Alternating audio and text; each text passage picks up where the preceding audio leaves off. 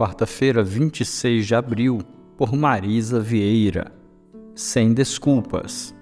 Então Davi disse a Natã: Pequei contra o Senhor. E Natã respondeu: O Senhor perdoou seu pecado. Você não morrerá.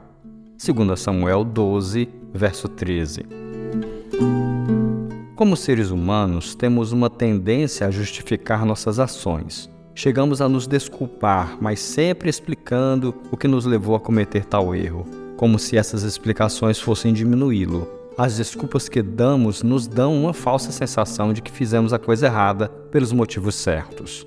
Davi é confrontado pelo profeta Natã por seu pecado ao tomar para si Batseba e colocar Urias, seu esposo, na frente de batalha para que morresse. O profeta o confronta usando uma história para ilustrar seu ato. Ao ouvir a história, o rei usa de justiça e diz que a pessoa que cometeu tal erro merecia a morte.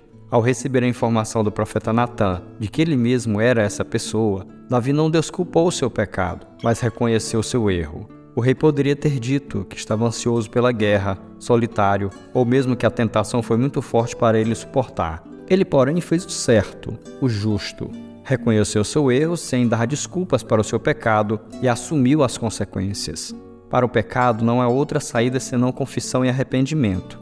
É derramar o coração com sinceridade e dizer: Pequei, Senhor, e ser transformado por Ele, que é também misericordioso, fiel e justo, para nos perdoar e purificar.